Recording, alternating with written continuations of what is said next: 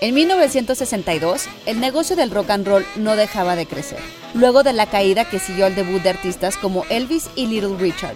Elegir el estudio adecuado para un proyecto resultaba crucial, y en Hollywood, estudios como Gold Star y Crystal Sound se volverían legendarios, edificios anónimos dotados con los mejores equipos de grabación y que hoy puedes tener al alcance de una laptop y de un par de audífonos. Institute.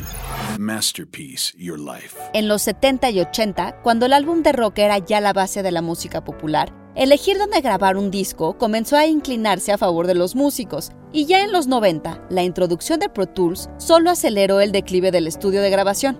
Muy pocos de los emblemáticos estudios de Los Ángeles siguen hoy en pie, como el célebre CBS Columbia Square, cuna de éxitos como Bridge Over Troubled Water de Simon y Garfunkel.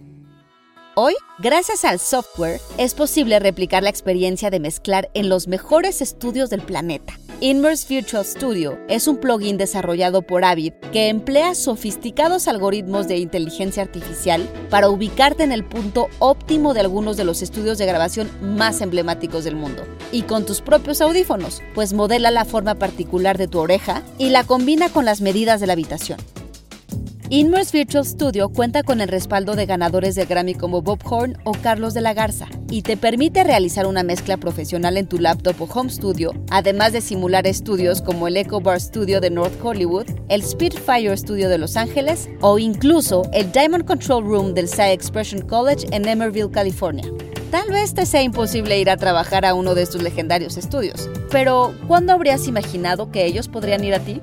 Idea de Viridiana Cicero y guion de Antonio Camarillo, con información de Avid y el texto When LA's Recording Studios Rule the Music Scene de Ken Harman. Y grabando desde casa, Ana Goyenechea. Nos escuchamos en la próxima cápsula SAE.